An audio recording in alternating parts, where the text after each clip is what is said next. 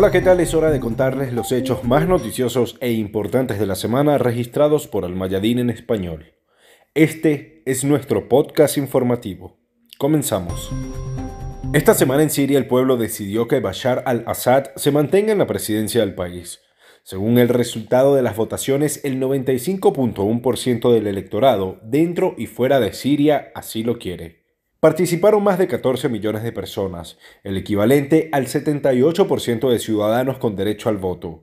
Bashar al-Assad ganó con 13.540.360 votos. El resto de los candidatos obtuvo menos del 5% de apoyo. Hubo vistosas y multitudinarias celebraciones en toda Siria, incluso en los enclaves donde aún hay presencia terrorista. El presidente Bashar al-Assad dijo que los sirios demostraron alto sentido de patriotismo en esta cita constitucional y en otras y transmitieron mensajes claros a los enemigos de la nación. En cada cita nacional, sea constitucional o en defensa de la patria con las armas, la opinión o el trabajo, ustedes han demostrado alto sentido de patriotismo, que transmitió, tanto para los amigos como para los enemigos, mensajes determinados en cada una de las etapas por las cuales atravesamos. No le faltó a sus mensajes en ningún momento de la guerra, la elocuencia, la sabiduría y flagrante claridad de su vocabulario.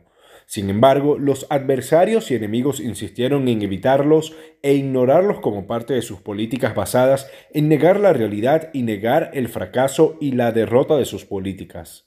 Sobre la participación en las elecciones, el presidente al-Assad dijo, Ustedes devolvieron el brillo y la gloria a la revolución, y lo que sucedió no fueron en absoluto simples celebraciones, sino más bien una revolución en todo el sentido de la palabra. El viceministro de Relaciones Exteriores sirio Bashar al-Jafari dijo que la votación del presidente al-Assad en Douma es la culminación de la declaración de victoria en la guerra. El diplomático cree que Damasco ha vuelto a jugar un papel en el escenario regional y a imponerse como un número insuperable. Más noticias del Medio Oriente. El ejército yemenita reveló imágenes de la mayor operación militar en la profundidad de Arabia Saudita. La gran operación ofensiva la llevaron a cabo el ejército y los comités populares en el eje de Al-Kouba Wadi Jara, en el sector de Hizan, desde tres vías principales contra sitios del ejército saudita. Las incursiones se realizaron en las colinas de Al-Fakida, la colina de Al-Baida, Al-Kamboura, Al-Ahmou, Tuwaik y Kaimsayab. Las escenas muestran al ejército y los comités populares avanzando hacia las posiciones enemigas en las profundidades sauditas, donde atravesaron las barreras y fortificaciones antes de acercarse y chocar con las fuerzas enemigas desde distancias cortas e infligir cuantiosas pérdidas al enemigo que se vio obligado a huir. Las fuerzas de Yemen causaron grandes pérdidas al enemigo, tanto humanas como materiales, también se produjo la quema y destrucción de decenas de vehículos blindados. Decenas de miembros de las filas enemigas fueron arrestados, incluidos sauditas y sudaneses.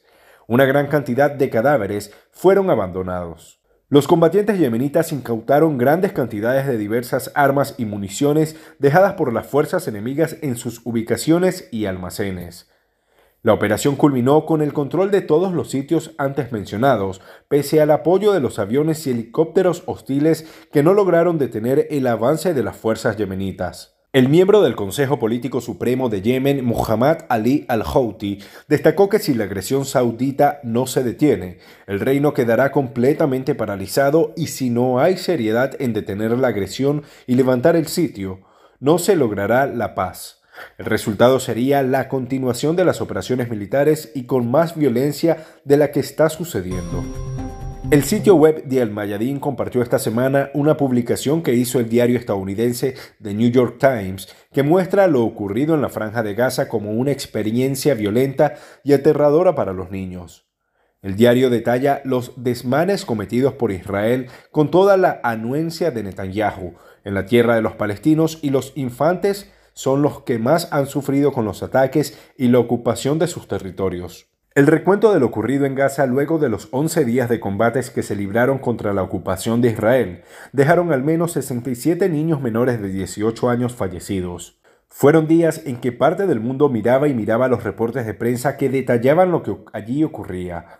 De tal manera que hasta el New York Times se hizo eco de lo que Israel y Netanyahu hacían en Gaza, una ciudad densamente poblada, mayoritariamente joven, aproximadamente la mitad de los habitantes tiene menos de 18 años. Por lo tanto, cuando los ataques de los aviones de combates israelíes afectan los vecindarios residenciales, hay un alto número de niños en riesgo.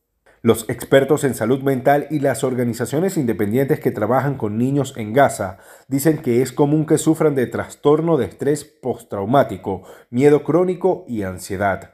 Esos sentimientos pueden producir pesadillas debilitantes y comportamiento autodestructivo o agresivo. Carl Chembry, portavoz del Consejo Noruego para los Refugiados, que dirige un programa de psicoterapia y educación para niños en Gaza, dijo que 11 de los niños con los que trabaja murieron este mes, todos ellos en sus hogares. Estaban recibiendo asistencia y cuidados para tratar de dejar de tener pesadillas y superar sus traumas. Ahora están enterrados con sus sueños y sus pesadillas, aseguró la experta. Muchos de los padres que han perdido a sus hijos buscan consuelo en pensar que partieron por la voluntad de Dios, que quizás hubiesen tenido una profesión como médicos o artistas. Y cuando todavía se calculan las consecuencias de los ataques, el régimen de Israel anuncia que aprobó la construcción de cientos de nuevas unidades de colonos en la Cisjordania ocupada, la razón principal por la que existe este conflicto.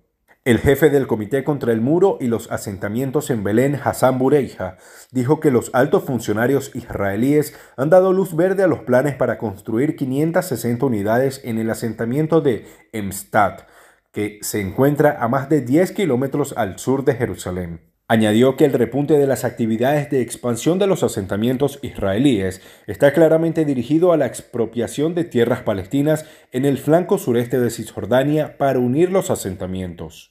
Envalentonado por el apoyo total del expresidente estadounidense Donald Trump, Israel ha intensificado sus actividades de construcción de asentamientos ilegales desafiando la resolución 2334 del Consejo de Seguridad de Naciones Unidas que declaró que los asentamientos en Cisjordania y Jerusalén Este al-Quds son una violación flagrante en virtud del derecho internacional. Gran parte de la comunidad internacional considera ilegales las unidades de colonos israelíes en las tierras ocupadas. Todos los asentamientos israelíes son ilegales según el derecho internacional. El Consejo de Seguridad de la ONU ha condenado en varias resoluciones las actividades de asentamiento de Israel en los territorios ocupados. Más de 600.000 israelíes viven en más de 230 asentamientos construidos desde la ocupación israelí en 1967 a Cisjordania y Jerusalén al-Quds. Los palestinos quieren que Cisjordania forme parte de un futuro Estado independiente con Jerusalén al-Quds como capital. Llegamos al final. Recuerde que este es el podcast de Almayadín en español y los detalles de estas y otras informaciones usted las encuentra en nuestro sitio web y en las redes sociales. Hasta la próxima.